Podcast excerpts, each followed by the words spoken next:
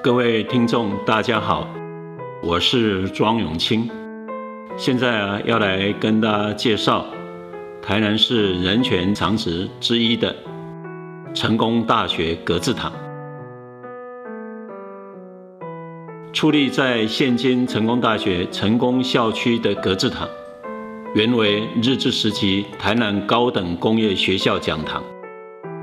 台南高等工业学校一九三一年一月十五日创立，设立了机械工学、电气工学及应用化学三科。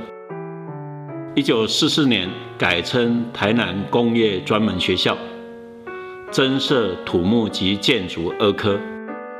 战后一九四六年二月改制为台湾省立台南工业专科学校。同年十月，又改称台湾省立工学院。之后，该校不断新增系所与扩建校区。一九五六年八月，改制为台湾省立成功大学。一九七一年八月，改制为国立成功大学。一九三三年，台南高等工业学校行政中心本馆。也就是现在的成功大学博物馆兴建。八月开始在本馆后方兴建讲堂，建物啊由台湾总督府营上课设计，营上课长景守勋。次年，也就是一九三四年二月，讲堂完工，四栋线条简洁的建筑物。除作为讲堂、礼堂之外，也设有奉安所。一九五三年，成功大学另兴建成功堂为礼堂，此讲堂遂改称小礼堂。一九七三年，再改名为格致堂，迄今都称之为格致堂。一九四七年二二八事件期间。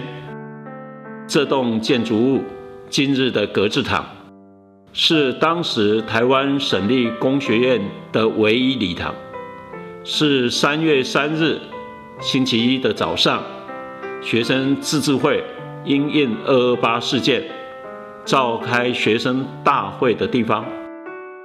是台南市参议会设置台南市临时治安委员会后，派员与工学院学生会议。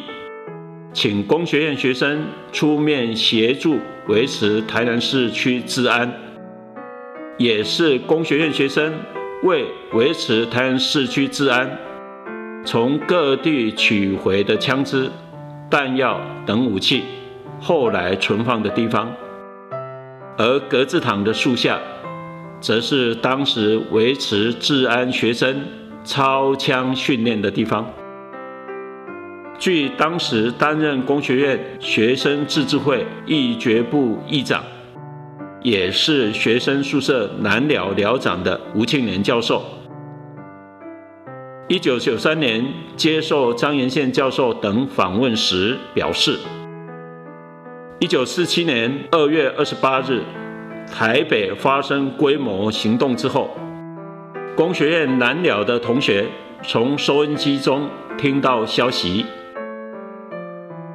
隔一天，三月一日星期六晚上，就在南寮寮长室召开会议，与会的住校学生徐泽林、李国权、林才华、陈端武、彭梦基、苏宏元、郑梦许、李文渊、林启明、王振华、陈显荣、曾继韶、许朝清、苏匡烈、苏锦郎等。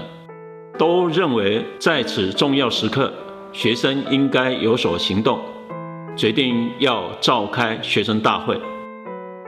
隔一天，三月二日星期日一大早，学柳的同学分头制作海报、标语，四处张贴，把开会讯息传开。由于台南市区当天已开始混乱，下午学了的同学同时开始。以学校教练用三八式步枪维持学校安全。也将从关庙运回的日本人遗留武器存放在学校兵器库。工学院学生自治会的组织，承制工业学校史的传统，分为两部分，一是执行部，一是议决部。当时执行部会长邓凯雄，议决部议长吴庆年。三月三日星期一早上，学生自治会在当时为礼堂，也就是现在的格致堂，召开学生大会。吴庆年也穿着木屐上台痛批石壁，呼吁同学们起来，对台湾的民主改革有所贡献，不要在台湾的历史关头缺席。大会一决发表告台南市民书，工学院学生将出面维持室内治安。也在那一天，三月三日。台南市参议会临时治安协助委员会主任委员，也就是参议长黄百禄，商请长荣中学教员李国哲与市参议员张旭生、汤德章等三人到校，与学生自治会干部接洽后，在金格致堂以日语、台语演说，希望工学院停课两天。全校学生协助维持台南市的治安，工学院学生也正有此意。吴青年被推为负责人，带着从关庙等地取回以及接收至警察局的武器，同时开着学校绿色车身上以醒目的白色写着“工学院 Number One” 的大卡车，以及一部警局小车。出外巡逻，大卡车是由机械系陈德信驾驶。所到之处，市民欢呼。另外，也设宣传部，由李国权、李文渊等负责；设外部，则负责市参议会的开会联络工作。邓凯雄、王振华、林中栋、张振生、李国权等。也组织台南中等学校以上的学生联盟，动员台南一中、台南女中等市内高中以上学生游行。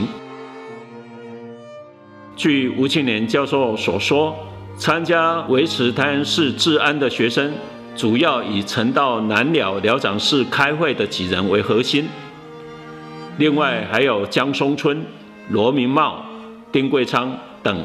共三四十人参加，分成两队。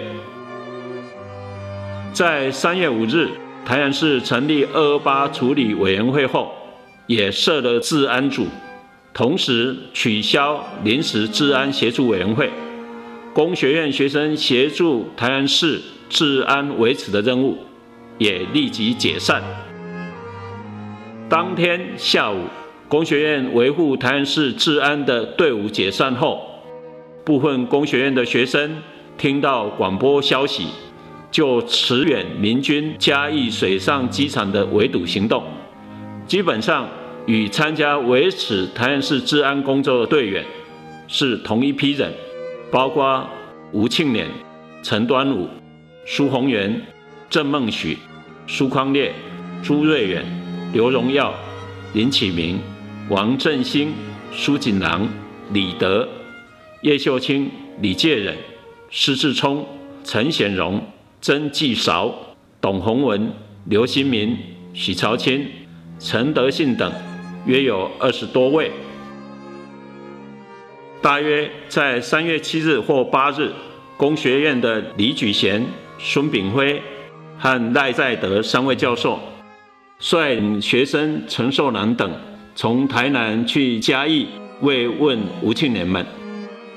三月十日早上，吴庆年等回到台南工学院，把卡车武器缴回学校后，也就宣布解散。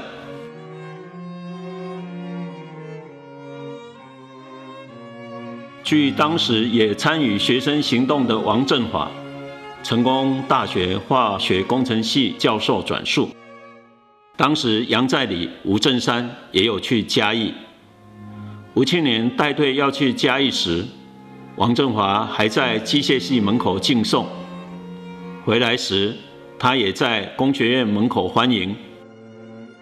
而当时吴庆年与陈德信分头去茄定关庙家里所接收的武器弹药。是交给电机系张世正的父亲看管。拿到枪之后，学生们在格致堂旁的树下，由曾经到日本受过军事学校训练电机系的林中栋负责教导，做操枪训练。三月十一日，一位彭姓军官所领导的宪兵队，由高雄北上到台南。将市参议会及成大团团围住。据吴庆年教授说，刚从嘉义回来的工学院学生陈德信，就是在市参议会被抓去。